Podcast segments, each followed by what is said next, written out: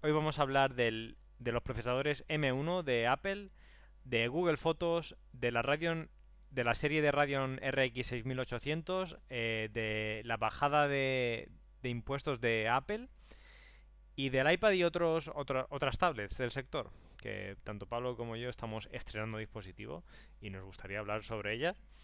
Y nada, empezamos con el, con el, con el tema caliente ¿no? de, esta, última semana, que ha sido los, nuevos procesadores de Apple. Eh, yo creo que a todo el mundo nos ha sorprendido para bien.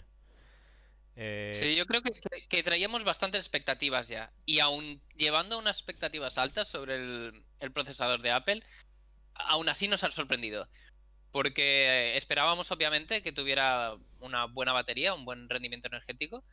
Pero es que parece ser que la potencia también está al nivel. Y la verdad que eso mola bastante. A mí. Sobre todo porque, porque da un poco de, juego a, que los demás, a Intel sobre todo y AMD, que se aprieten un poco las tuercas y ver si pueden sacar algo de rendimiento a la arquitectura eh, por 86. Sí, a mí más que, más que, más que el rendimiento y el, y eh, la eficiencia energética, ¿no? Me ha sorprendido eh, lo bien que mueven otros programas, lo bien que emulan. Porque bueno, ya en, en, en ARM Apple tenía mucha... Ya tenía experiencia con los, con los diseños de sus procesadores para móvil y para iPad que eran muy potentes y iban muy bien. Pero lo que no me esperaba yo es que la transición fuera tan, digamos, painless, ¿no? Que dicen, de de, que aunque las aplicaciones no estén aún optimizadas, la emulación sigue siendo tan buena que incluso... Eh, igual a lo mejor Claro, igual a, lo mejor lo que, había antes, lo que había antes con Intel. Eso es lo que de verdad me, de verdad me ha sorprendido y lo que vimos que Microsoft falló mucho con, con, la versión ARM de, de Windows que, que, llevó a su Surface, a la Surface X y todo esto. La gente se quejaba de que la emulación era muy pobre de que, de que si abrías Photoshop, por ejemplo, el rendimiento era pésimo. Y, aquí... Pero, pero no solo eso, ¿eh? O sea, yo creo que eh, estoy de acuerdo que, que el Rosetta 2, eh, que es la, emulación que utilizan ellos, han, dado en el clavo. No sé exactamente qué o, o por qué no lo ha podido hacer Windows. Pero pero también se notaba bastante que el Snapdragon que, que, que llevaban, que era, que era una variante del 865, eh, no, rendía tan bien, incluso en aplicaciones eh, nativas que habían desarrollado ya en arquitectura RM, eh, no funcionaban tan bien o no tenían tanta potencia y estabas dejando de lado, bueno, por supuesto, todo el ecosistema al, hacer mal la portabilidad y no haber casi aplicaciones, pero es que incluso con las aplicaciones propias no rendían, no tenían un rendimiento equivalente a lo que podría ser un i3 de, de décima generación, por ejemplo. Sí, obviamente aquí ha dado una lección a Microsoft de cómo hacer las cosas. Y yo creo que, ha sorprendido a todo el mundo, incluso los, los, más optimistas estaban un poco flipando.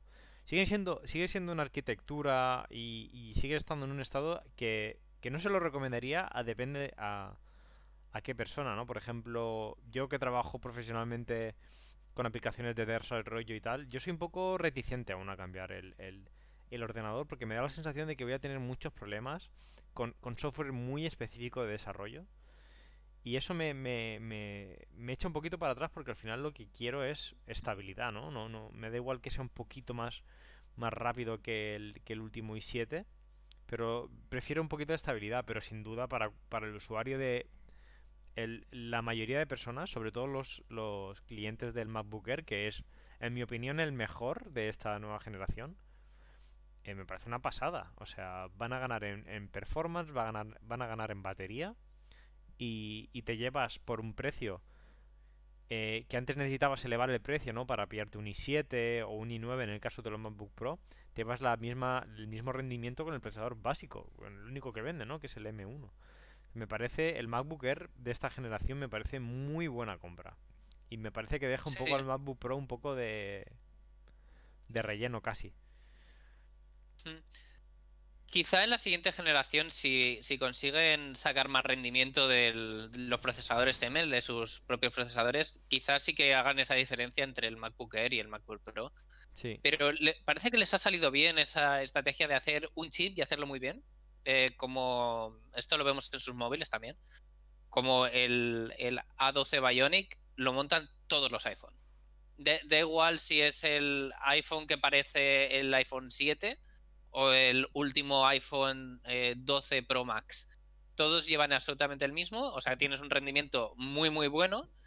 Y el hecho de ahorrarse en optimizaciones, en, incluso en producción y tal, parece que les, sale bastante bien. Y yo creo que es un poco la razón del por qué a ellos les está saliendo tan bien y a, Microsoft o a Microsoft la transición a, ARM o sus pruebas con ARM no han ido bien. Porque ellos han ido all in. Eh, si, si, la cagaban, destrozaban un segmento entero. No, no decidieron incluir el MacBook Air eh, de ARM, sino directamente se han lanzado a la piscina y no, y no hay opción de, meter Intel en esos, en esos ordenadores, aunque eh, creo que han hecho la excepción de no cambiar inmediatamente en la web la posibilidad de, de, comprar el anterior. Eh, esto lo, tendría que comprobar, pero si vamos a apple.com y ahí podríamos quizá ver eh, que el MacBook Air de 2019 seguía, seguía en venta, por lo menos eso era así hasta hace una semana. Eh, junto con el M1. Lo, cual es interesante ¿eh? para la gente, como dices tú, que quieren un poco de fiabilidad. Ya, pero... Mm, yo, yo como yo recomiendo, o sea, bueno, primero, eh, si, si, necesitan, a, cualquiera que necesite cambiarse el ordenador ahora y lo necesita cambiar sí o sí, yo me echaría a la piscina con el M1 si no, si no vivo profesionalmente de lo que hago con el ordenador. Yo creo que los beneficios que te dan son brutales. Ahora. Incluso comparado con Windows, ¿eh? en, la, mayoría de casos. Sí, sí, claro, incluso comparado con Windows. Antes tenías que pagar un poco el extra del premium, ¿no? Para, para, para ir a Apple y pagar por procesadores que no eran muy potentes, eh, poco almacenamiento. Bueno, había ahí, digamos, e, el, Apple Tax, ¿no? Que, dicen los, los reviewers y tal.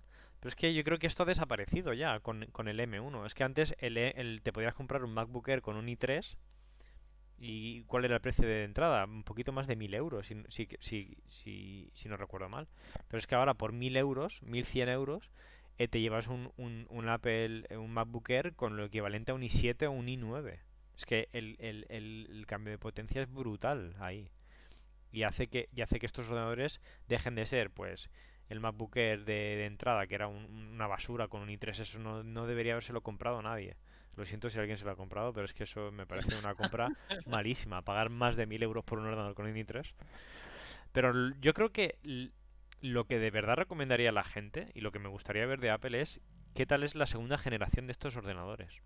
Porque el, haber reutilizado el diseño del ordenador anterior, por ejemplo, el MacBook anterior tenía un ventilador y ahora se lo han quitado, eh, aún así no han cambiado nada la carcasa.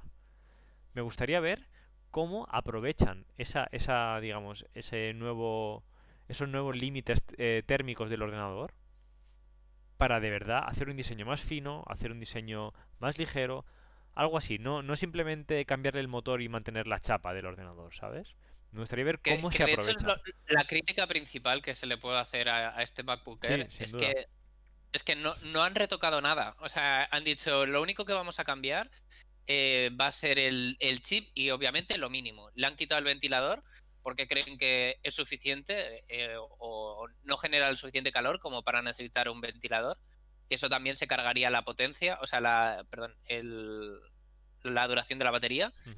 y, y, los marcos de pantalla es una de las cosas que parece que se quedan atrás para, para, un portátil de 1000 euros. Sí, yo creo que si, si esto lo ponemos un poco en contexto, se queda un poco fuera, pero claro, eh, yo, yo, estaría dispuesto incluso a renunciar a un poquito de marco de pantalla, aunque eh, es un 13 pulgadas.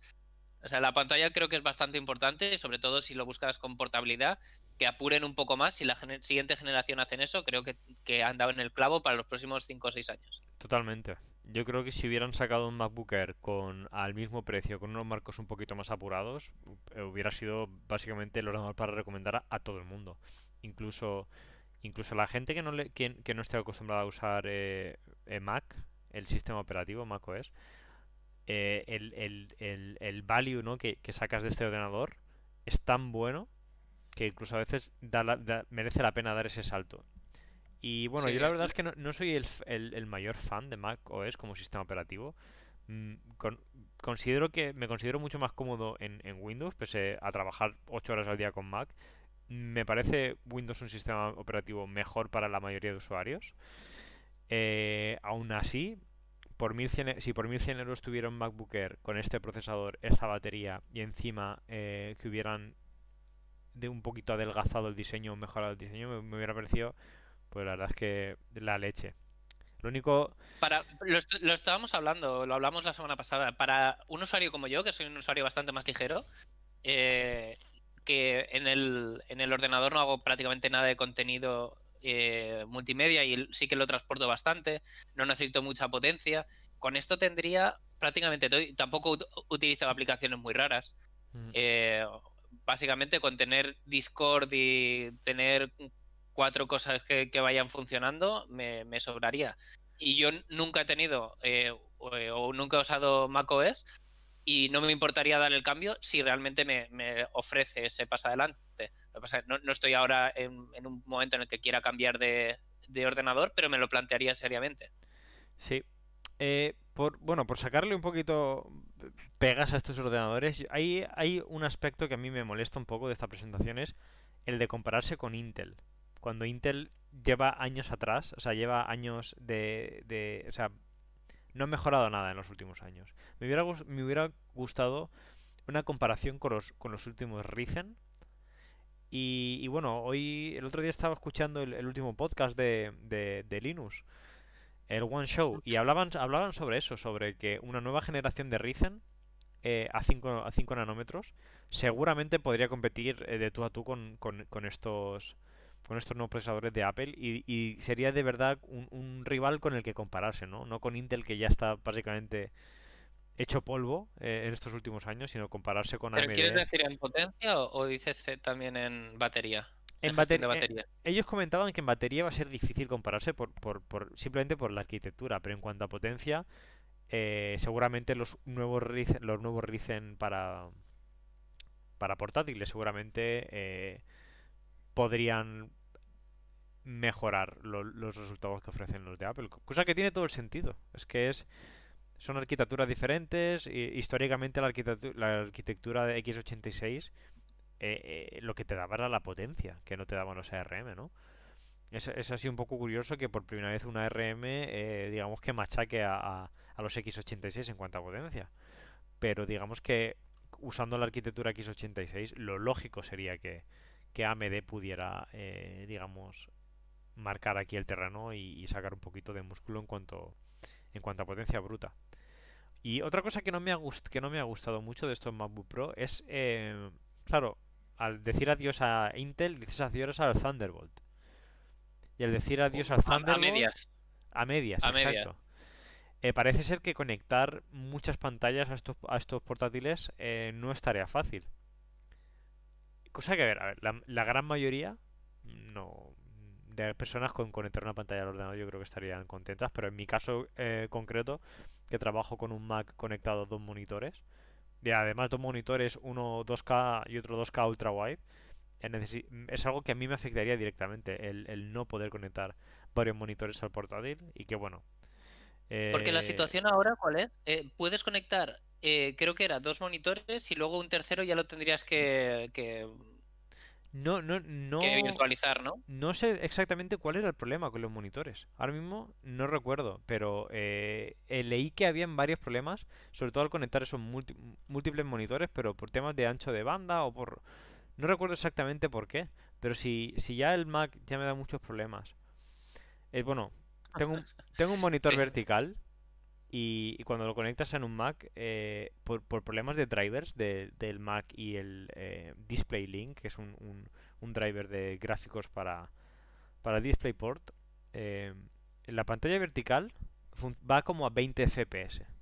O sea, parece que el ordenador vaya lentísimo en la, en la, en la pantalla vertical. Y es algo que aún no he solucionado después de años con ese problema. O sea, es que buscas el problema y en los foros hay gente quejándose desde hace, desde el 2016 de estos problemas, de que cuando modifican eh, la pantalla, la orientación de la pantalla vertical, de repente empieza a ir lentísimo. Viendo que esos problemas han estado ahí durante tantos años y no, no, no, no los han solucionado, cuando empecé a, leer que la gente estaba teniendo problemas con el M1, con, con muchos monitores, dije, bueno, ya lo que faltaba aquí. Pero bueno, no creo que sea algo que afecte a la mayoría de personas. Muy poca gente No, usa pero bueno, Sí es verdad que con el, el Thunderbolt también eh, se utilizaba para conectar eh, GPUs externas. Eh, tampoco era algo que hiciera muchísima gente y sobre todo no lo hacían en, en Mac, no- normalmente lo hacían en PC. Pero, pero parece ser que, que tampoco funciona. O sea, que tiene que haber algún tipo de limitación. En, en principio, lo que yo sabía era que Thunderbolt, o lo que yo creía, era que Thunder- Thunderbolt era una tecnología propietaria de Intel y por eso eh, AMD no lo podía utilizar en los portátiles de, de AMD. Pero parece ser que no es así. Porque si Apple lo puede hacer con el M1, como no les hayan licenciado la tecnología, no entiendo exactamente qué pasa. No tengo ni idea, la verdad, que pueden haber hecho con este, con, este tema. Estoy buscando a ver si encontraba algo más de información sobre el problema de los, de los M1 y no sé. Y, y, bueno, también como problemilla de, estos procesadores, que no creo que le importe a, mucha gente, sobre todo los que se quieran comprar un MacBook Air, es que la RAM no es eh, expandible. Eh, compras lo que hay y ya está, porque viene integrada directamente. Eso ya, era, Y- ya era el caso con los anteriores también, ¿eh? Porque iba soldada, Claro, quieres decir. sí. Ya, eh, eh, sobre todo yo creo que es importante a la hora de pensar si esto eh, la- lo tradujéramos a un portátil eh, que no sea de Apple, ¿cómo podría funcionar? O sea, ¿cómo podría diseñarse el mismo chip de M1 para, para otros portátiles? Y la variedad de portátiles que hay en el mercado creo que haría muchísimo más difícil eh, la producción en serie de este tipo de procesadores, porque si tienes que modificar por cada cantidad de RAM el, el propio procesador, te saldría muchísimo más caro producirlo. Imagínate que tú eres eh, un fabricante que quiere montar eh, únicamente eh, 4 gigas, tienes que modificar el, el chip. Quieres 8, tienes que montar otro chip. Quieres meterle 12 o 16, tienes que meterle otro chip. Y, creo que este es un inconveniente bastante grande, o, es una de las razones por las que quizá eh, esta tecnología cuesta un poquito más de integrar en otros, en otros eh, eh, portátiles. A mí me sorprendió porque ya vimos, bueno, lo que, lo que hizo AMD para ganarle un poquito, la estrategia de AMD para, para reducir costes era al revés, ¿no? Producir chips pequeños y luego juntarlos. Y cada vez dejando, digamos, más, más fuera de, de lo que viene a ser el, bloque del chip principal, para así los que fallan, pues simplemente descartarlos y no descartar un chip entero, sino partes de ese chip, que al principio se reían de AMD porque decían que, que sus CPUs eran dos CPUs juntadas ahí soldadas. Y me ha sorprendido ver que, que- que Apple va en la dirección opuesta integrando la RAM dentro de la CPU. Claro, ahí te falla un pequeño componente y tienes que tirar la CPU entera a la basura. Eh, no sé cómo han podido sacarse eso de la manga, la verdad, pero... ah, a ver, no soy ingeniero electrónico, solo hablo de, lo- que he leído por ahí. Pero vaya, me sorprendió bastante a ver que, al ver que, eso, que iban al revés, integrándolo todo.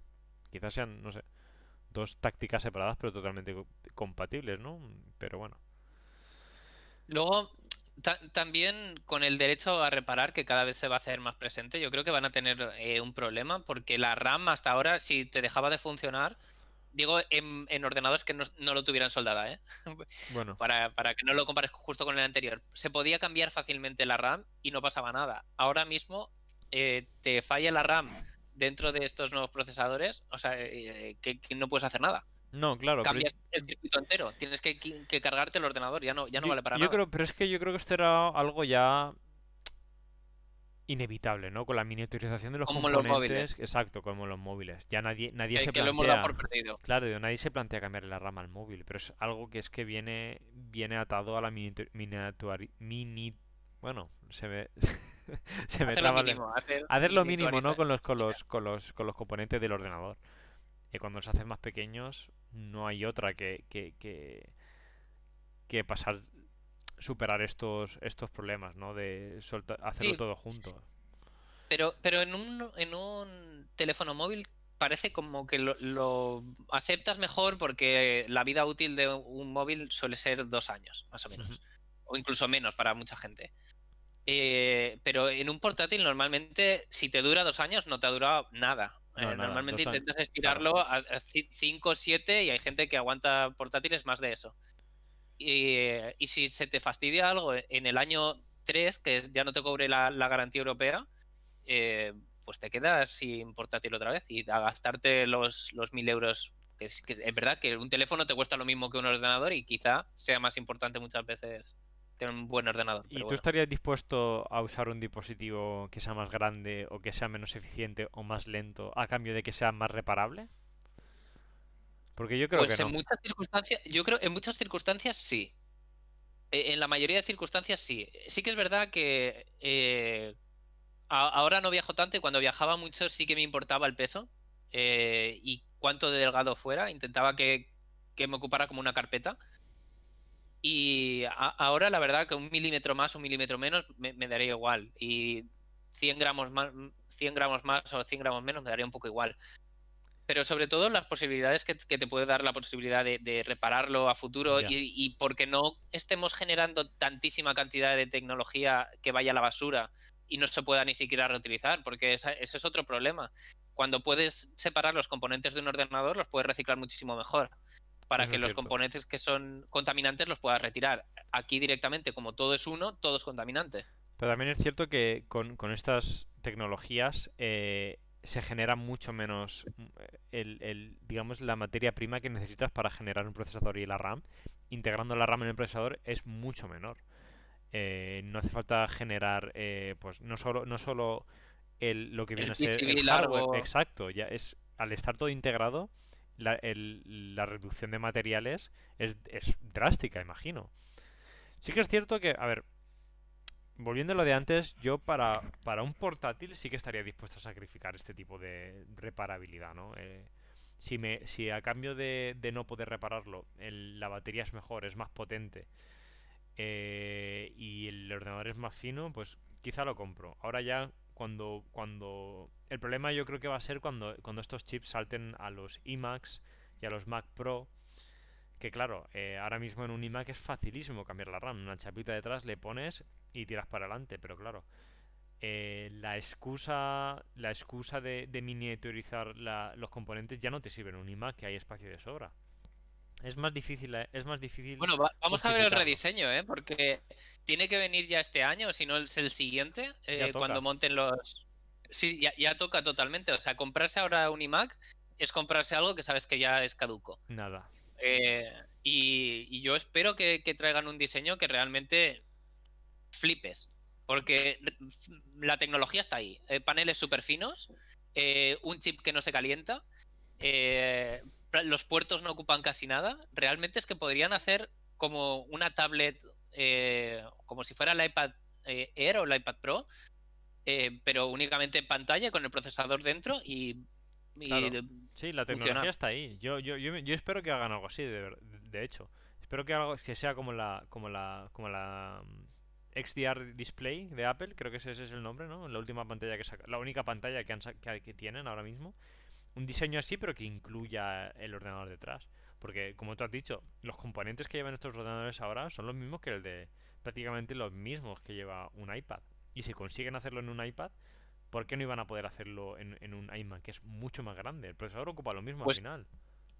O- ojo que el- estoy convencido de que el XDR Display genera más calor que el propio M1. Seguro, 100%. O sea, el- segurísimo. Por- ¿Por qué O sea que la refrigeración que tiene que tener ahí montada para, para el XDR Display tiene que ser muchísimo mayor. O sea que no les, no les influenciaría en nada ponerle ahí un, un No, no, chip claro. y, y llevar el Es que ordenador ese entero. tipo, ese tipo de pantalla siempre lleva refri- refrigeración activa. Y ahora has visto que el, que el, el- el MacBook Air no lleva refrigeración activa. O sea, es que ya es un paso adelante en, en- en ese aspecto. Eh, bueno, si quieres, vamos concluyendo ya con el tema del M1. Eh, Ah, bueno, lo, único que quería comentar es que también me parece interesante hasta el, el MacBook, eh, el Mini, la versión Mini. yo creo que ese es eh, el menos interesante de todos, ¿eh? Pero bueno, justifica tu respuesta. Pues- Como en el colegio, ¿eh? Claro. Eh, el- el- eh, Es muy barato. Es que es muy barato. ¿Cuál es el precio? Sí que es verdad que ¿600? también- ¿700? Está en 800 euros. 800. Sí, está en 800 euros. Pero eh, la cantidad de gente, sobre todo para la gente que ya se había planteado comprarse un Mac, Mini, eh, creo que es muy interesante porque realmente aquí es cuando les, les va a dar un salto en, no sé cómo llamar, sí, decirle calidad o un salto diferenciador de experiencia, porque antes iban muy, muy justitos. Eh, ahora, de hecho, les sobra espacio dentro, no tienen prácticamente nada. Las reviews que no sé si has podido ver alguna, es todo espacio hueco y podían habérselo ocurrido bastante más. No creo que renueven el diseño en unos cuantos años porque lo cambiaron hace no mucho, pero, pero bueno, que por, lo menos tienes un, ordenador que sabes que te va a ir muy bien y si tú ya tienes una pantalla y lo, único que quieres es trabajar con Mac y que, que, sea barato, básicamente, eh, la refrigeración va a ser muchísimo mejor que en un portátil. Sí que es verdad que no tienes la portabilidad del portátil. Pero si, si te dedicas únicamente a trabajar, por ejemplo, eh, una compañera lo tenía en el coworking.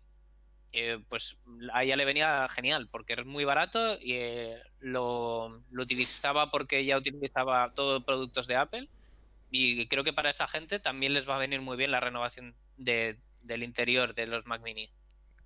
Yo es que no conozco a nadie que tenga un Mac Mini fuera del apartado eh, de oficinas para procesado o, servidor, no conozco a ningún usuario de calle que tenga un Mac Mini. No conozco a nadie que lo tenga.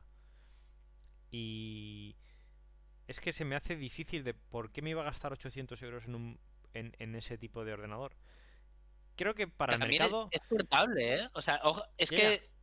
si no necesitas la pantalla en todo momento, pero es que por, por un muy poquito, por un poquito más tengo un portátil con pantalla bueno, por, por, un poquito, por, un poquito son 300 euros. Sí, sí. Por 300 euros te estás gastando 800. Es, es significativo, es un 30%. es que necesito una pantalla también para ese Mac Mini y un teclado y un ratón. Que puede que lo tenga ya, bueno, sí, pero.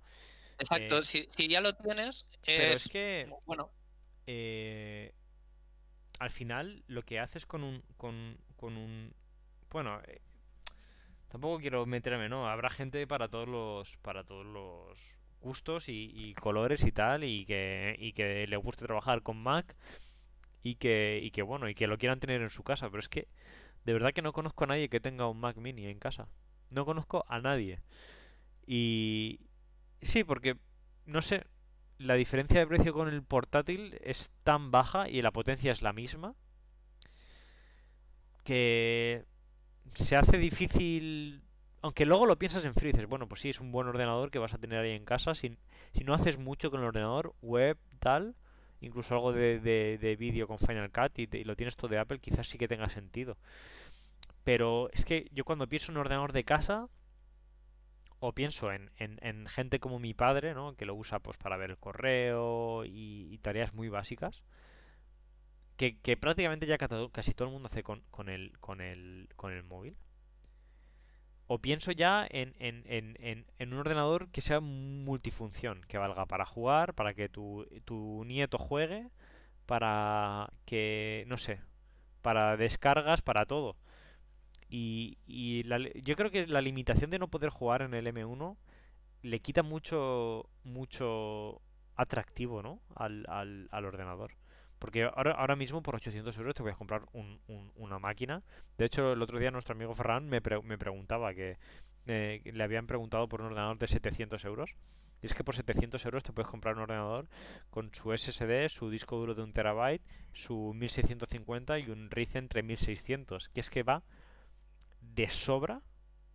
De sobra. No, no, no, no, no tengo aquí los números, pero no me extrañaría que fuera igual de potente que el M1 un 3600 de escritorio. ¿eh? Ya no estamos, no estamos hablando de hardware de portátil, estamos hablando de hardware de escritorio. Que la diferencia de potencia es muy grande. Claro, y tienes un ordenador que, que no, solo, no solo funciona bien aquí y tiene una tarjeta gráfica, sino que es que dentro de unos años, ¿te hace falta más disco duro? Le pongo otro. ¿Me hace falta más RAM? Le pongo algo más. Me claro, pero ahí lo estoy viendo desde el, desde el punto de vista de, de alguien que se atreve a montar un ordenador. No, no, que te lo compras hecho ya. te metes en Bueno, claro, pero si me estás hablando ahora de, de, con el tiempo ir montándole otro. No, no, no, no. a ver, ya, quiero decir, eh, real, ya tienes que ser. Bueno, no, no. Es raro que no conozcas a alguien o. Un segundo, no puedo ahora. es raro que conozcas a alguien que, que, que no te pueda mon- montar eso en el, en el disco duro o en el ordenador. Es muy raro. Es un- una tarjeta de RAM más o un, o un disco duro más. No tiene mucho más eso. Eh, bueno, Bueno. si, si quieres, eh, Pablo, te, te- te dejo un segundo que tengo que, que atender una cosita y vuelvo en. Vale, en va- un vamos hablando sobre Google Fotos, Sí, porque dejo, bueno, dejo, la, dejo la noticia de Google Fotos puesta para que vayas comentando. Vale. Pues eh, supongo que os afectará a muchísima gente porque, bueno, eh, prácticamente era la recomendación por defecto. Eh, no te compres eh, un móvil, sobre todo, con muchísima, muchísima memoria, con normalmente 64 gigas eh, valía, porque las fotos las ibas a poder tener siempre el backup constante, incluso la galería la podías tener desde Google Fotos, y era una recomendación que tanto Jonathan como yo hacíamos pero ahora Google nos ha traicionado un poco y bueno, que quizá eso se veía venir, porque normalmente las empresas no dan nada de gratis y nos mantienen 15 gigas gratis en, Google Fotos, que también es- se comparte con, Google Drive, y, nos quita el almacenamiento eh, ilimitado. Vamos a tener que empezar a pasar por caja a partir de eh, junio del 2021. Y, y creo que esto nos va a afectar a todos y nos vamos a tener que plantear qué, qué hacemos con, con esas fotos que teníamos antes en Google Fotos. Si pagar los 2 euros eh, al mes por, por 100 gigas o irnos a otra solución. Y parece que la solución que se está poniendo de moda es eh, irse a, a la, a la de Amazon, a Amazon Fotos. A mí no me convence para nada esa solución, la verdad. Eh, yo soy. A, a mí tampoco, ¿eh? no, s- tampoco- no se la recomendaría a nadie y el- prefería que le dieran otra vuelta, que realmente vieran si, si es alguna ventaja para ellos, Claro. pero, Es que- seguramente tengan muchas fotos que no vayan a mirar, que las borren, que miren los adjuntos de los correos ele- eh, electrónicos y que borren los gordos. Después de lo que ha Creo pasado. Después de lo que ha pasado con Google, yo creo que ya he escarmentado, ¿no? Porque yo era un usuario de Google Fotos también. Y tengo todas mis fotos ahí. No solo las fotos que hacía con el móvil, sino incluso fotos que tenía como la cámara. Lo subía todo Google Fotos. Tenía ahí un backup de todas mis fotos, no solo los que hacía con el móvil. O sea, tengo ahí de fotos, no sé, en, gigas, creo que puedo tener 400 gigas de fotos ahí fácilmente. Antes de comprimir. Y claro, eh, atarte, o sea, salir de, salir de Google y atarte a otro servicio. Que, claro, no vas a estar ahí toda la vida. A lo mejor ahora eres, eres cliente de Amazon Prime y de aquí a 5 años sigues siendo cliente de Amazon Prime. Pero es algo que no. Que, que no puedo asegurar que voy a ser cliente de Amazon Prime toda mi vida. Y, y sobre todo porque te acaban reteniendo, que es el problema principal que tienen todos los problemas de, o sea, todos los eh, usuarios de Apple, que te van atrapando en un mismo ecosistema que puede ser el de, el de Amazon. Si ya te dan sus vídeos, te dan su música, te dan eh, los servicios de mensajería, ahora también te dan las fotos. Eh, llega un momento en el que dices, ostras, pues no, no me puedo dejar, no me puedo dar de baja. Y si me suben la cuota de, pongamos, de 50 a 70, pues me la tengo que comer porque no hay una solución eh, mejor. Exacto, ese es el problema. Y bueno, yo he estado pensando alternativas al servicio este de Google Fotos, pero es que la verdad es que no encuentro nada que me, que, que, que, me cubra a mí en, mi, en mi uso de Google Fotos. Comentabas tú ahora de que por 2 euros tienes 100 gigas al... 100 gigas, por 2 euros al mes tienes 100 gigas. Claro, una vez tengas... O sea, a mí eso no me soluciona nada, porque tengo más de 100 gigas ya ahí en fotos. A mí es que eso no me soluciona nada. Y, y tener que tener que empezar a pagar ya una mensualidad ya para toda mi vida, porque es que una vez que tenga todas las fotos ahí, ya es que no, ya te no- casas. Ahí Claro. ya te estás casando con Google. Exacto, ya no, ya no hay vuelta atrás. Pero claro, he pensado, yo he pensado en montarme un NAS. Digo, bueno, tienes en, tienes eh, en casa aquí unos discos duros, haces una, una, una inversión un poquito más alta al principio, pero ya tienes la seguridad de que tienes todas tus fotos ahí, de que vas a poder escalarlo con el tiempo y no te va a cobrar. En cuanto, en un, par de años, pues le añades un nuevo disco duro y vas escalando tu, tu sistema. El problema que tienen estos, estos sistemas es que pese a que el software de gestión ha mejorado mucho, no hay nada como la aplicación de Google ahora mismo. Es que la aplicación de Google me, me clasifica las fotos de una increíble y se integra con el móvil súper bien. Ya, por ejemplo, lo de lo de lo de eh, cargar fotos por caras. Eso me parece genial. O sea, y me parece súper útil y me ayuda muchas veces a encontrar muchas fotos que, que- o lo de buscar por localización. Todo ese tipo de Eso es que información. me parece brutal. Es que todo ese me tipo de brutal. información me parece la hostia. Y, y Te hace álbumes de viajes mejores que los que te puedas hacer tú. claro, claro, exacto. Y, Con y muchísima más precisión. Te vas a una excursión al pueblo de al lado y reconoce que es el pueblo de al lado y, y te monta un reportaje de, de cómo te fuiste a las fuentes del Algar a- con tus amigos. Claro. Eh, es incre- sin tener tú que mover un dedo. es algo que con un NAS no vas a obtener. Y aparte de los problemas de siempre de, de tener el, el, eh, el almacenamiento en casa, que es que, bueno, estás a merced de que un día, eh, por lo que sea, o se inunda tu casa, hay una pequeña fuga de agua, una subida de, de entren a robar a tu casa y pierdes las fotos de toda tu vida. Que eso es otro, otro factor de, riesgo muy importante. Pero sinceramente no me veo pagando 2 euros al mes. Que 2 euros al mes es que, ya te digo, eh, no, es- no, no supone ningún gasto grande, pero el problema es que con 100 gigas no sé si me voy a tener suficiente. Y luego dentro de, o sea, y luego ya van a ser 5, van a ser 10, hasta que al final acabas hasta el cuello en, en, en todo lo de Google. Y a mí me, me ha jodido, pero vaya, bien jodido. ¿Tú ha- has mirado alguna solución tipo Mega? Que fuera de pago, pero, Ya, pero pero es que barata. no, no dedicada a fotografía. Es que ya para, Sí, para no, pagar cualquier suscripción, sinceramente uso la de Amazon, porque yo soy cliente de Amazon Prime.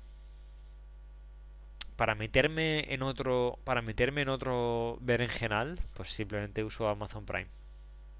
Ese, esa es mi, mi opinión ahora mismo. Y creo que Amazon Prime es el- la solución más sensata en estos casos para la gente que usa, que usa Google Fotos y tiene y tiene las y tiene una suscripción a Amazon Prime. Pero claro, es que la Amazon la, la- perdón, la suscripción a Amazon Prime aquí vale ¿cuánto vale ahora? ¿30 y algo euros? ¿20 y algo euros al año? Algo así. Pero es que si vemos los países donde Amazon ya está establecido mucho tiempo, como Estados Unidos, el Amazon Prime son 200 dólares. 200 y algo dólares. Voy a buscarlo ahora mismo. Eh, Voy Amazon, a buscar cantos aquí. Amazon Prime Price USA.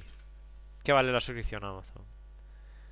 Ah, ah, Annual Membership 100 120 120 dólares al año. Bueno, había, había, creía que era más, pero bueno, 120 dólares al año Bueno, 100 120 ya es un- una buena es tres o ¿eh? cuatro veces lo que vale aquí. ¿Y qué me dice a mí que dentro de cinco años no vayamos a tener esos precios aquí en España, una vez que Amazon ya haya destruido a toda la demás competencia online? ¿Qué me dice a mí que no vamos a tener esa? Y, y no, no estoy dispuesto a pagar 140 años por envío rápido, perdón, 140 eh, euros por envío rápido y tener mis fotos en un servicio que es inferior a Google Fotos. Bueno, es infer- inferior ahora, ¿eh? No... Es Se inferior ahora, poner- claro, pero... Ya, Pero, pero sí que es verdad, sí que es verdad que también tu caso es de tú te guardarás la mayoría de fotos en, en formato RAW y, no creas, y ¿eh? ocuparán un montón. No, no, no, ¿No? creas. Es que. No, no, no, no. Pero lo que pasa es que tengo las fotos de la cámara. No solo del móvil, sino de la cámara. Y grabo muchos vídeos con la cámara. Y un vídeo en 4K de la cámara. Un vídeo. StarTech son muchos gigas de vídeo, ¿eh? Un vídeo de. StarTech normal pueden ser 30 gigas. Mm. Y, y, y no te hablo lo de StarTech, que algunos los desecho, otros me los guardo. Pero ya simplemente te, via- te vas de viaje, quieres grabar un, un viaje, eh, pues se te, se te pueden ir fácilmente 100 gigas de 100 gigas de, de, de vídeo 4K en, un- en, un- en 30 minutos de vídeo. Mm. Depende de la calidad de tu cámara. concreto, eh, bueno, yo lo que llevo haciendo durante bastante tiempo es que, bueno, estuvieron saliendo eh, ofertas de añade 2 gigas a tu plan de Google Drive por X razones. Intentaba eh, ganarme esos gigas extra y tengo un poquito más de margen. No, no tengo los 15 básicos, ahora ya no recuerdo ni los que tengo, pero eh, y lo que intento hacer es tener dos o tres cuentas eh, de Gmail que, que uso paralelamente y en unas utilizo en una utilizo Google Fotos y en la- el resto utilizo otro tipo de almacenamiento lo que meto por ejemplo lo que tenía eh, o lo que tengo digitalizado de la universidad o lo que tengo digitalizado de otras cosas para que no me ocupen mis 15 gigas eh, normales Claro. y, pero supongo que llegará el momento, porque además lo que hago es ir borrando eh, los emails más pesados, que eso eh, suele ser una trampa, que enviamos emails y no pensamos que eso pesa nada, pero cuando eh, envías cientos y cientos de emails, al final cualquier adjunto de 5 megas te, cruje. Y, lo que hago es borrarlos. Los filtro por tamaño, miro a ver si hay alguno importante y lo dejo, pero el resto normalmente no suelen ser. Y supongo que en algún momento me tocará plantearme si me merece la pena pagar 2 euros al mes por, por, los 100 gigas y en el momento en el que el almacenamiento ya no sea o sea más caro, no sea lo que me conviene, pues o me paso a, otra empresa o como decías tú, igual me monto un NAS, pero el problema del NAS no es solo eh, la usabilidad, es que también tienes que estar mucho más pendiente. Eh, te, da algún problema de conexión y tienes que ir a arreglarlo tú. Aquí directamente te conectas con el móvil y te funciona, te conectas con el ordenador y te funciona. Estás en tu casa de la playa y te funciona. Claro. O sea que realmente aquí es cuando ves que que es una ventaja tener todo en la nube. A expensas, obviamente, de darle todos tus datos a Google o todos tus datos a Amazon. Porque el reconocimiento de caras que, está muy guay, le estás dando tu cara, y no solo la tuya, la de todos tus familiares, de todos tus amigos, se lo estás dando a, Google para que haga un catálogo perfecto de quién es quién. Tú le dices además cómo, cómo se llaman, eh, tus relaciones muchas veces de, de parentesco, de amistad. Y, ayudas hasta, ayudas hasta mejorar el, el, algoritmo, ¿no? Cuando te preguntan, oye, ¿este es este? Y dices, sí, sí, claro, es este. Claro, y, y, tú lo haces de buena voluntad diciendo, quiero, de verdad, quiero que me ayude para saber, por ejemplo, qué fotos me saqué en el Erasmus. Exacto. Y tú cuando pinchas en la cara de una persona, eh, digas, ostras, la foto esa que me saqué en el viaje, y intentas ayudar al algoritmo, pero claro, le estás cediendo tus datos de una manera a, a Google que queda un poco de, miedo. Totalmente, totalmente. Pero bueno, yo eh, eh, estaba de acuerdo en con hacerlo mientras me dieran el almacenamiento gratis. Ahora que no lo tengo, mm, creo que va a cambiar un poquito el asunto. Sí, yo, yo creo que lo principal lo que, o, lo que más le achaco yo a Google es que no... Este es un cambio que va a implementar en junio y no nos ha dado nada a cambio. Es decir, nos ha puesto una penalización sin haber dicho, mira, eh, teníais de límite 15 gigas, mm, lo vamos a pasar a 17, sin, ser una barbaridad. Lo vamos a dejar en 17 eh, y, lo vamos a hacer de pago. Y con eso, únicamente con ese detalle, ya estarías dando eh, o, teniendo algo que como usuario desde hace muchísimo tiempo de productos de Google, pues tendría cierto tipo de recompensa. Pero no hay nada y bueno, pues entiendo que mucha gente se quiera migrar a otros sistemas. Bueno, veremos a ver. Yo solo espero que con el tiempo estas. Eh, estas, estas, el almacenamiento se vaya siendo más, más, barato y más barato y quizá que con el plan de 2 euros mm, todo el mundo eh, tenga almacenamiento suficiente para todas sus fotos que quizá al principio son 100 gigas y dentro de 3 años serán eh, 150 y que vaya escalando con el tiempo esto es como todo, nos acostumbramos a hacer pagos online, a, tener suscripciones y ya admitimos que tenemos que tener Netflix, que eso es un básico. Sí. Pero luego también muchos eh, decimos, venga, pues vamos a, tener también HBO o vamos a tener también Disney Plus y acabas teniendo, por la brecha que te ha abierto Netflix, acabas teniendo tres o cuatro suscripciones más. O por la brecha que te ha abierto Google One, pues ¿por qué no tienes otro servicio de, bueno, la gente que tiene el servicio de, de, Libero, por ejemplo, o de Globo? para incluirle todos sus, pagos. Y a final de mes, eh, yo creo que mucha gente no es consciente de la cantidad de servicios de suscripción que, tienen. Sí, totalmente. Al final haces los cálculos y dices, joder, me estoy gastando en suscripciones una burrada al año. Pero bueno, en fin. Si quieres pasamos a la, a la siguiente a la siguiente noticia. Llevamos ya 44 minutos de, podcast.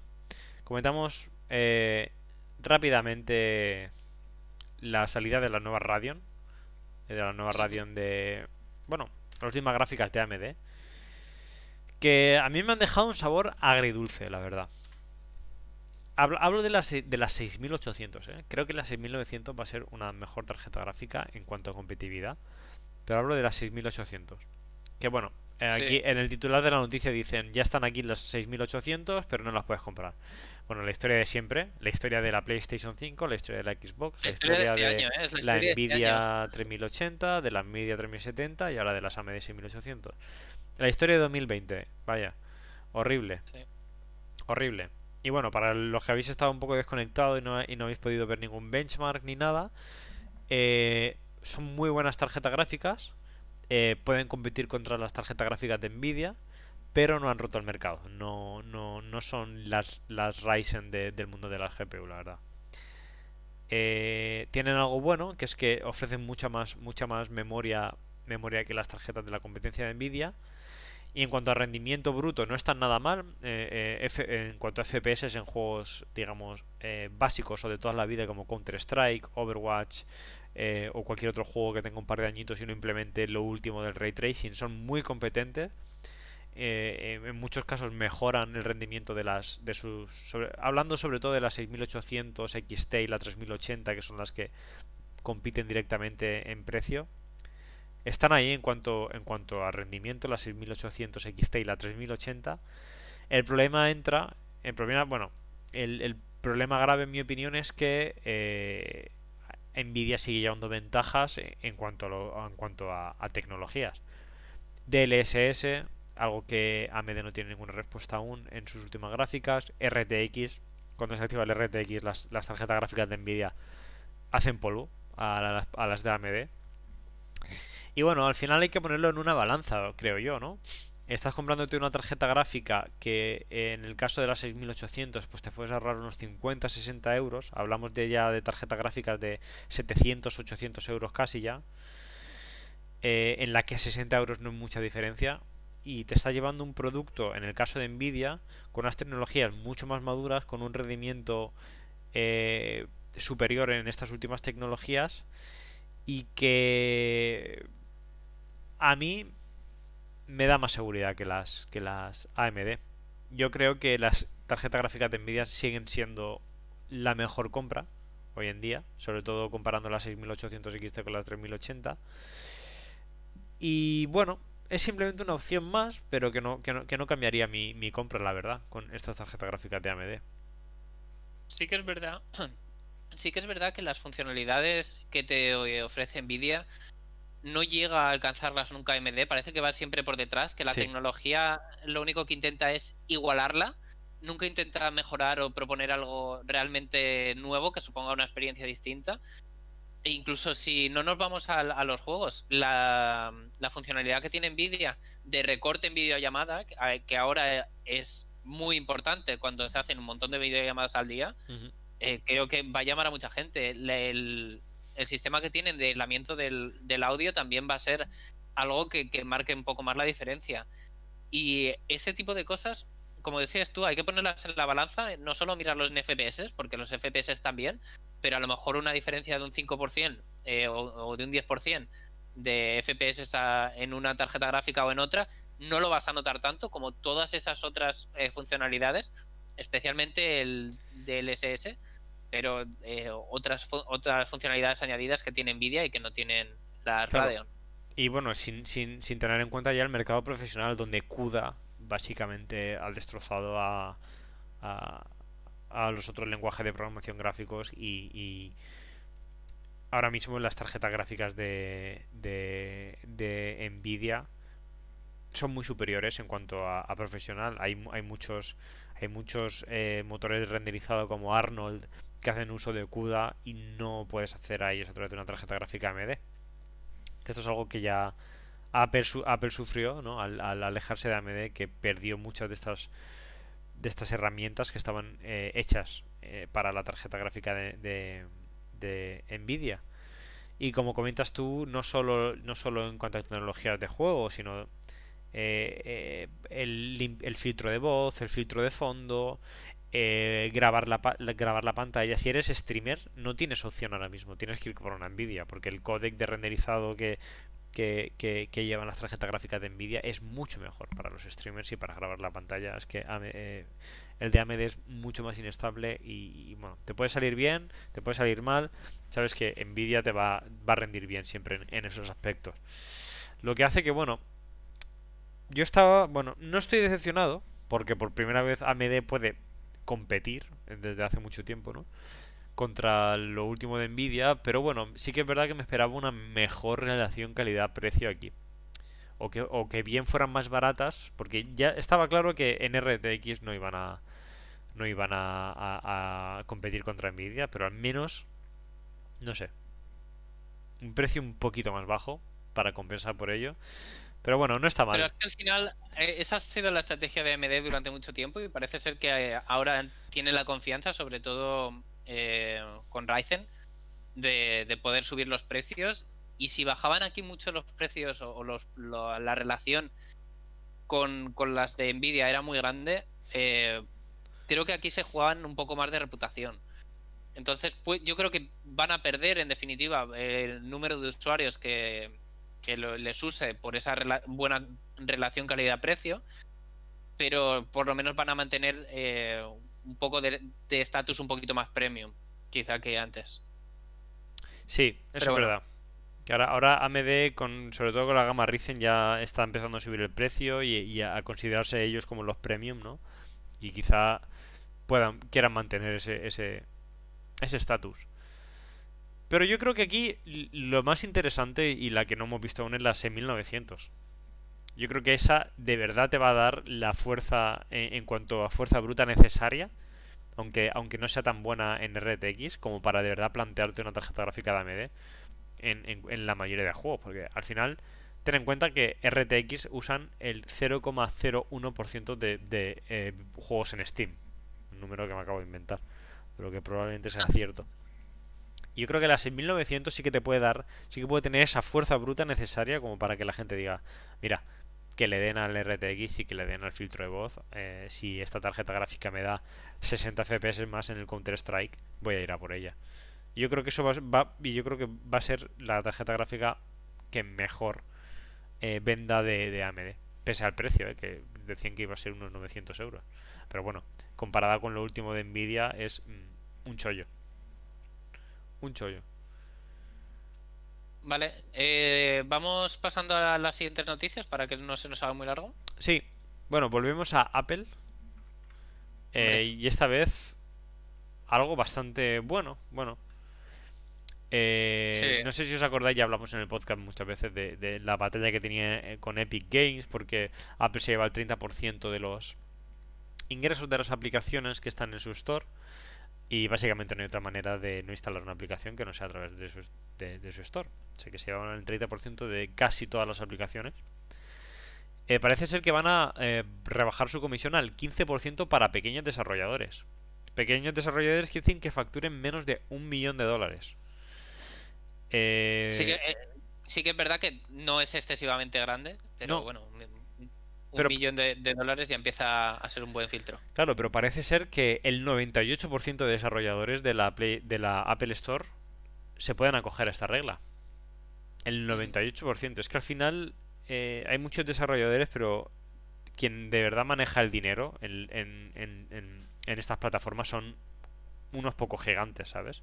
Los que de verdad facturan Epic, eh, King, todas estas empresas tan grandes que llevan estos juegos tan grandes son, son los que de verdad mueven el dinero en la, en store o, publishers grandes. Y, al final, bueno, es una pequeña ayuda a, los, a los desarrolladores pequeños, aunque no creo que solucione el problema que, estaba teniendo Apple eh, con, bueno, Apple y Google, ¿no? Con, con, este, con este impuesto del 30% que es muy alto y con este monopolio, ¿no? Que, que le acusaban. Pero sin duda es una buena noticia y, yo creo que muchos pequeños desarrolladores que son los que más dificultades tienen ¿no? para, para sacar sus aplicaciones y, hacerse un hueco, pues la van a coger con los brazos abiertos.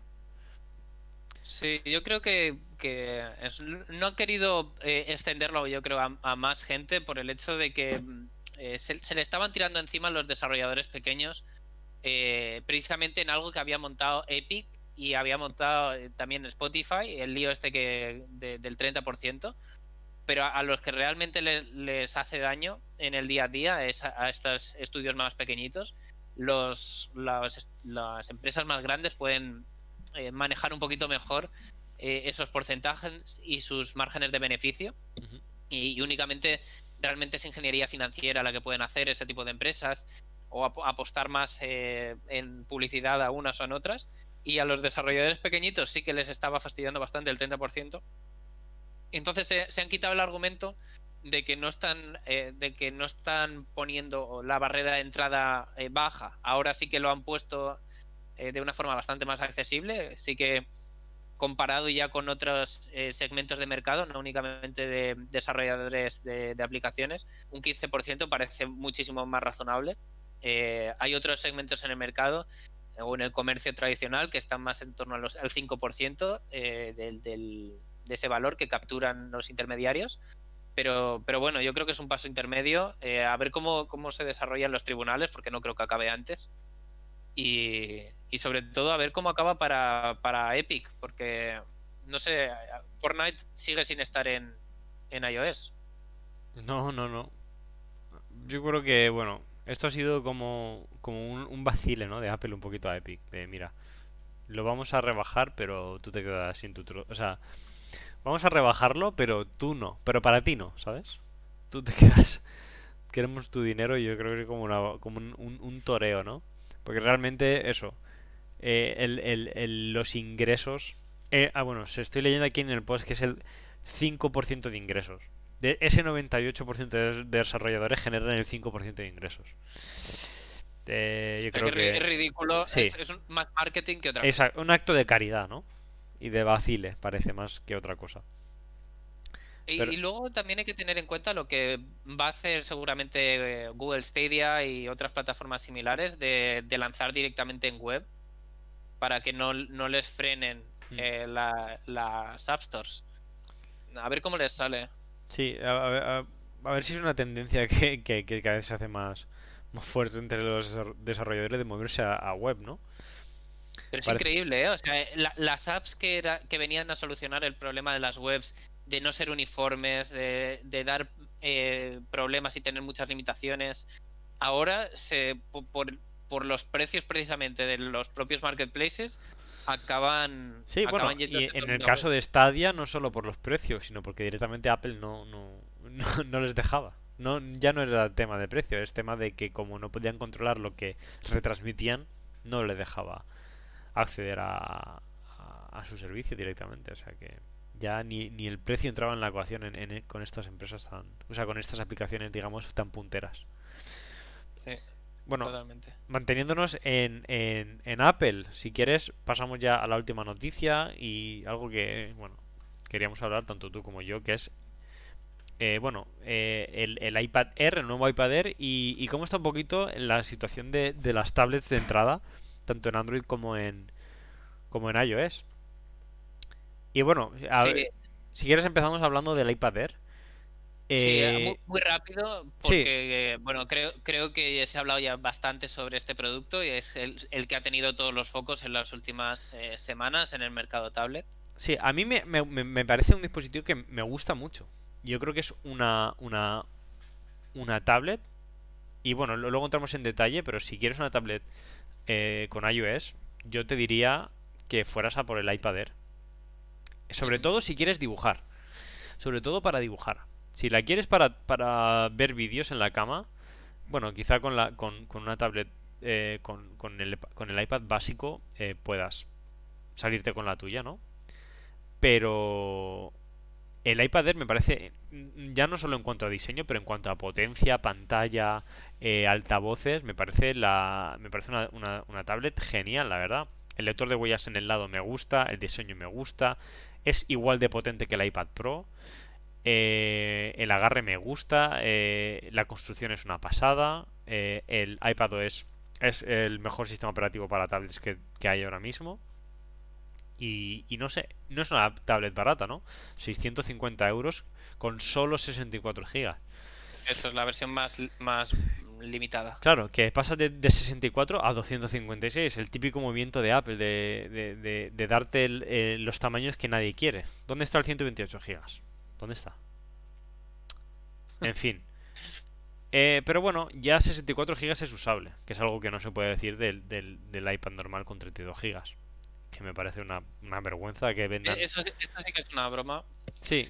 Que Y, y mucha gente acaba cayendo en los 32 gigas porque, bueno, quieren una tablet que les funcione, pero claro, al- igual les funcionan los tres primeros meses. En cuanto le instalas la cuarta app, eh, ya te em- empiezas a, a tener que borrar. O Sí, eh, empiezas a pagar el servicio de suscripción de Apple de, de, de almacenamiento. sí, bueno, Que- eh, yo que creo que, otra- si quieres empezamos a hablar ya de, de la tablet, de la gama de entrada. Porque mira, aquí tengo un iPad que, que, que, bueno, por temas de trabajo estoy usando desde hace pues un par de semanas con el boli y tal.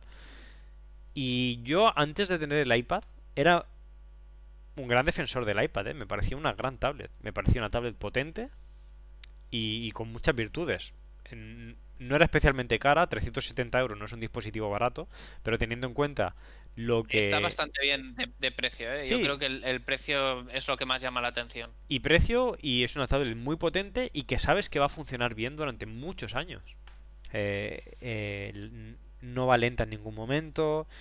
Eh, el- el- la construcción es buena y bueno, conociendo a Apple cómo actualizar los dispositivos, sabes que esta tablet te va a funcionar muy bien hasta dentro de 3, 4, bueno, 3 no, 4, 5 años incluso, ¿sabes?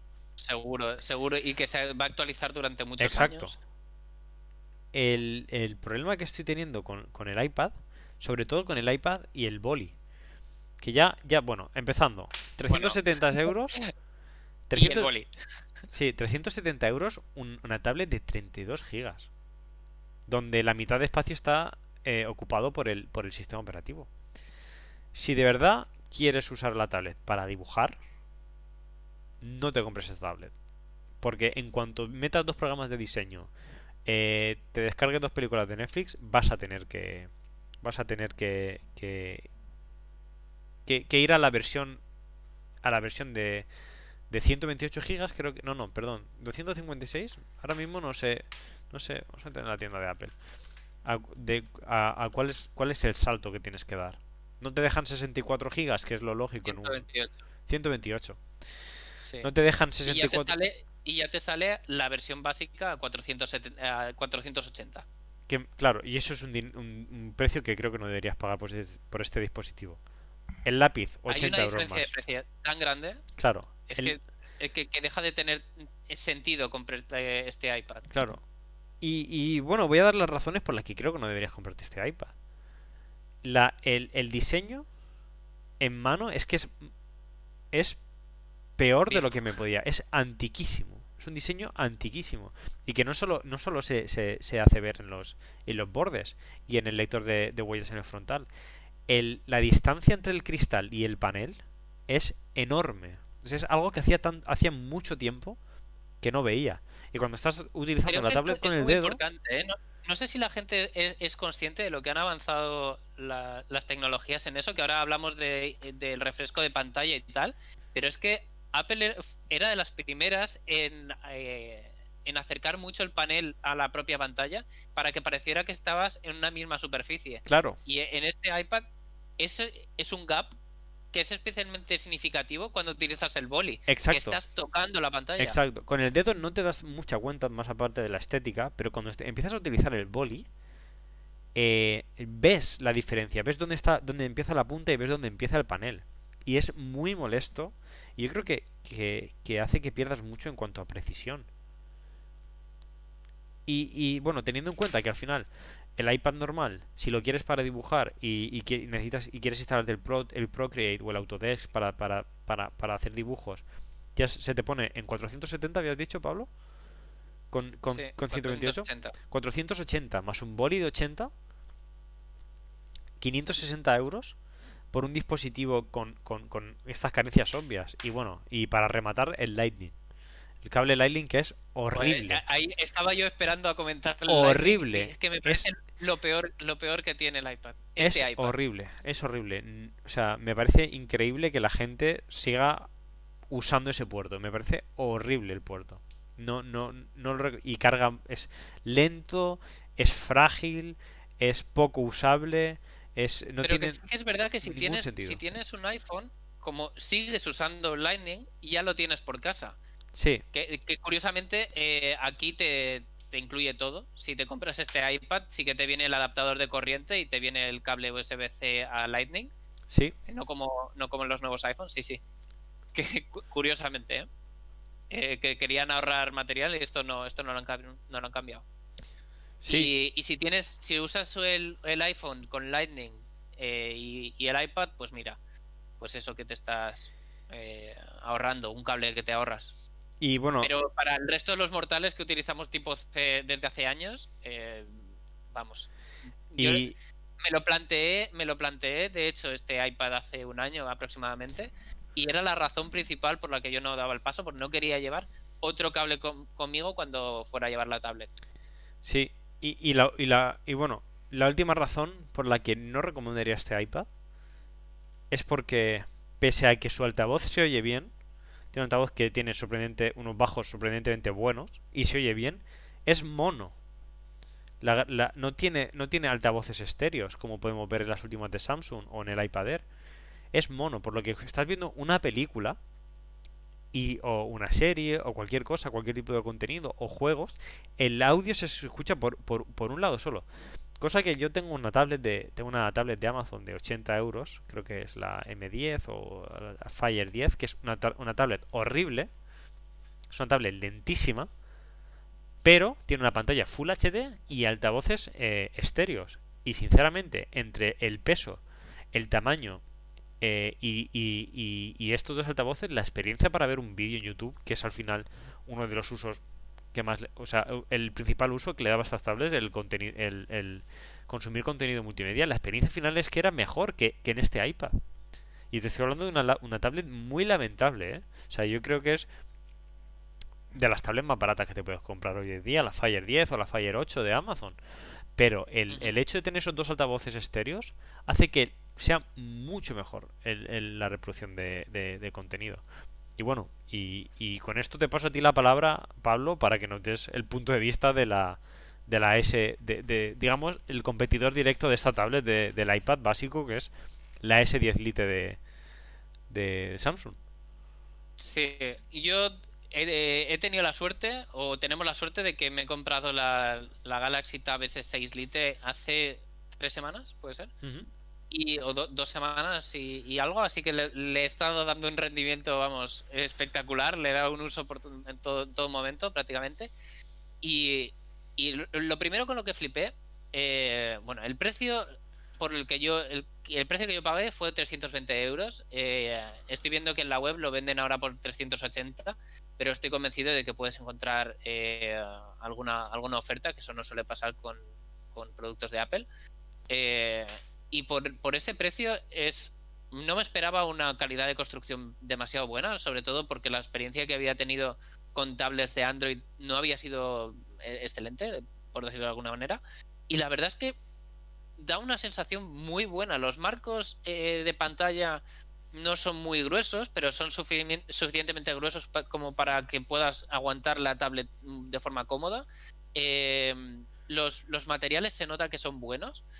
Y, tiene un procesador, eh, un Exynos, un procesador de, la propia Samsung, que es un octa-core, no es demasiado potente y eso sí que hay veces que lo, que lo notas, sobre todo cuando e, ejecutas multitarea. Y sorprendentemente, quiero ejecutar la multitarea todo el rato. Es, es algo que, que, no pensaba que me iba a pasar, pero estoy todo el rato tomando apuntes. Bueno, y, y me he viciado al boli. Eh, cosas que puedo hacer eh, escribiendo normal, al final las, intento escribir con el boli, intento buscar excusas para estar escribiendo, porque es muy cómodo. Y lo bueno es que te viene directamente incluido con, el, con la tablet. Así que estamos en una tablet de 320 o 380, dependiendo del precio que la compres.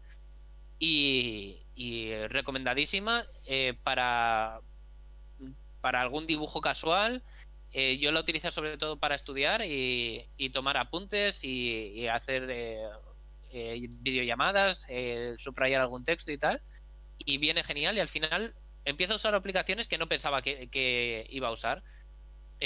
ahora me, ha dado por pintar porque es muy gratificante y está muy bien implementado. Yo no pensaba que, iba a estar tan bien. Me he comprado también una, una funda que vienen imantadas, eh, o sea que los bordes quedan igual de apurados que como están, es muy muy ligera y es, es la que recomendaría a la gente. eh, es la que te recomienda Amazon, básicamente, cuando, cuando vas a Amazon. Sí, eh, hay dos, dos que recomienda, pues yo me gasté un poquito más, me costó 15 euros y que sigue siendo barato. Y, eh, y, vamos, estoy encantado ¿eh? por, por, este, por este precio. Me lo compré con, con 64 gigas, esta, la versión básica es de 64 gigas, porque si no te interesa el boli o, o, piensas que no lo vas a usar, hay otra versión de la Galaxy Tab que puede interesarte también, que sigue en las mismas líneas de diseño, que es la Galaxy, Galaxy Tab A7 de, de, este año, que es también muy buena. Eh, tiene algunas eh, pegas, en concreto esta, la S6 Lite, tiene la pega de que el panel eh, no es OLED. eh, entonces, por tema de consumo, por ejemplo, de batería, sí que se nota un poquito. Y, y por tema de visionado de alguna serie y tal, lo, vas a notar, pero no es significativo y la otra, la A7, sí que tiene un panel OLED. Eh, lo, lo, malo de la A7 es la RAM, así que yo lo que te diría es que si vas a usar un, la, la, A7 muy, muy ligeramente, que, que, vayas a por esa, que no, que no tengas miedo, pero que si, si vas a meter algunas eh, apps más y vas a estar todo el día cambiando entre apps, eh, mejor que, que, tengas un poco más de espacio. Si no me equivoco, la S6, eh, la S6 Lite tiene 3 GB de RAM, que será suficiente para, para algo ligero. Mm. Bueno, y a... el tema del software, que, ay, perdón, que estoy no, hablando un montón. No, no, no, no sí, sí, habla, habla, habla. El tema del software creo que está bastante, bastante bien. ¿eh? Mm, eh, hay experiencias que se pueden pulir. Ah, concretamente la, SS, la S6 Lite se puede conectar con Samsung Dex, uh -huh. que es algo que con la A7 no, no puedes. Eso es muy interesante. Por si a alguien, por si a alguien le gusta, para sobre todo es, eh, utilizarla más formato ordenador. Pero lo he necesitado mucho menos de lo que yo pensaba. Eh, las aplicaciones, sobre todo las que vienen de, de, Samsung, están muy curradas. Se nota que eh, son los que mejores hacen tablets dentro del mercado Android. Y se nota que, que el Note, eh, la, gama Note, lleva a Boli porque está muy bien implementado. Le han dado muchas vueltas a cómo pueden eh, exprimirlo. Con un bolet bastante más fino y tal. Y, y no lo he echado tanto de menos. Eh, sí que hay cosas que se pueden optimizar un poquito más, sobre todo en lanzar la, la, multitarea. Creo que podría optimizarse un poco más. Se pueden lanzar dos, dos apps a la vez eh, con, un, con, una pulsación, que eso también es bastante cómodo, por si utilizas eh, dos apps siempre eh, a la vez. Y, y luego siempre se pueden encontrar algunas alternativas. O sea, si te pones a buscar un poquito en, en uh, Google Play, en Google Play, puedes encontrar siempre alguna app que, te, que sea más conveniente incluso que las que hay. Así que el software, que era uno de mis principales miedos, por lo menos a día de hoy funciona. No sé cuánto tiempo va a estar eh, actualizada, sí. intuyo que no mucho. Pero bueno, sí. mi experiencia es bastante buena. Eso es algo, bueno, eh, no he parado de decir, eh, hablar mal de la, de la, de la, del iPad. Pero eso es algo que sí que va muy bien en el iPad. Eh, comentabas tú la batería. En el iPad es brutal lo que dura la batería del iPad normal. Dura muchísimo. Eh, si lo usas con un uso ligero te puede durar 3 o 4 días sin cargarlo fácilmente. Es un, una batería... Me ha sorprendido lo buena que es. La uso mucho para jugar y para testear juegos y, y, y me dura un montón. Eh, y, el, y, el, sistema operativo va muy bien, no se atasca en ningún momento la multitarea y es que esta tablet va sobrada de potencia. O sea claro, que es que, es que no es todo no malo. se puede comparar con la, con la S6 Lite. Eh, La potencia que tiene el iPad es mucho mayor. Sí. Y, y el software, el soporte de software que va a tener en 3-4 años va a ser mejor. Eh, dependiendo de las prioridades que tenga cada uno, eh, puede que una tablet sea mejor que, que la otra y, y, al revés. Sí. Yo, para, para, mi forma de uso, creo que esta es la tableta adecuada. Además, el, el diseño para mí era básico. Y el, el, iPad, tener sobre todo dentro de tres o cuatro años el iPad y verlo tan viejo, me, me darían ganas de no usarlo. Y sí. por lo menos con este diseño, creo que hay muy poco que puedan hacer ahora mismo en cuestión de diseño de tablets. Eh, para competir con, con, este diseño de la S6 Lite o de la 7 que es muy similar también al que tienen los nuevos iPad. Sí, el iPad Air que estábamos comentando. Que, así que realmente creo que la tendencia va a ir por ahí. La, si nos fijamos también la tablet de Huawei, que sería la tercera en discordia, que competiría también en este segmento de como gama de entrada o gama media, gama media de, de las tablets. Eh, también sigue estas líneas de diseño, así que creo que van, van a ir por ahí durante eh, bastante tiempo. Algo, algo que, he notado eh, después de usar un móvil de con 120 Hz en la pantalla, y es que acabas un poco, digamos, jodido ya. Una vez que usas un móvil con 120 Hz, por mucha por vida ya vas a ver los 60 Hz, lo vas a ver lento. Sí, sí, sí acostumbrado a, moverme con el OnePlus 8 Pro, el iPad, pese a no atascarse en ningún momento, se, siente lento. Ya solo la animación entre pasar eh, de vertical a horizontal se siente lenta. Pese, a que no, realmente no es lento, simplemente que, faltan frames. Por cierto, mira, ahora, ahora que estaba, ahora que estaba cogiendo el iPad y, y, bueno, trasteándolo, me acaba de salir una notificación de que eh, si me interesa el Apple Arcade esto es algo que. Y esto es algo que estoy viendo. y, que, no me gusta nada, que es que te metes en opciones y lo primero que te dicen cuando te. cuando eh, haces el setup del iPad es que si quieres eh, suscribirte a todos sus servicios y un montón y una lista de notificaciones con sus servicios yo pero bueno yo creía que esto ya lo había dejado atrás cuando con el Xiaomi, M, Mi 4 yo creía eso que eso ya lo había dejado atrás lo de lo de intentar venderme mierdas Dentro de configuración. Aquí está, aquí está la notificación. Aquí, eh, si quieres probar el 90 días de Apple Arcade, gratis. Horrible. Horrible. no solo, e, no solo esa, eh, había reports en Twitter esta semana de gente que le estaban vendiendo también el Apple Care. Eh, ¿Qué más? El almacenamiento creo que también les, salía la notificación. Y me parece lamentable que una empresa que cuida tantísimo la experiencia de usuario eh, haga publicidad dentro de su propia plataforma. A mí me, parecía algo, eso de, Xiaomi, eh, para ahorrar costes. Sí, sí, o de, o de Galaxy eh, gama de 100 euros. Sí, sí, que, cuando te lo instalas tienes ahí un pop-up para 80 juegos de casino, algo horrible. Pues igual, no en un dispositivo de 400 euros. Y bueno, yo creo que con esto ya podemos dejarlo por hoy. Llevamos casi una hora y veinte. Eh, wow, récord. Y, y, bueno, para concluir, decir que, que si queréis una tablet para dibujar y, y, de verdad queréis dibujar, eh, pensad en el iPad Air, olvidaos del iPad normal. Y, y, yo creo que casi olvida, lo siento Pablo, pero yo, como si fuera un artista, casi que me olvidaría también de cualquier tablet de Android por el software. Es que el software de dibujo en, en, en, iOS va muy bien. Está muy optimizado. Hay muchas más apps que en Android. Eh... Los artistas usan, usan iPad y los desarrolladores van a desarrollar para, para iPad antes que para cualquier otro. Así que es totalmente entendible que, que si os interesa especialmente el dibujo, vayáis a por el iPad Air. Porque tampoco está tan caro. Realmente eh, un dispositivo que te va a aguantar tanto tiempo, que lo puedes, es tan versátil. Eh, sabes que sabes que va a rendir bien de aquí a 5 años. Sabes que va a tener, vas a tener un buen dispositivo para dibujar.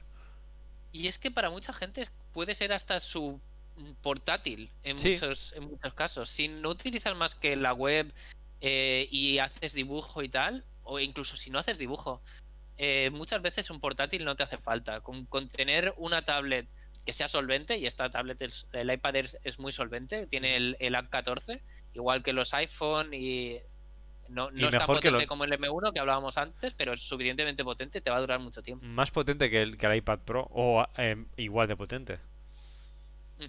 O sea que...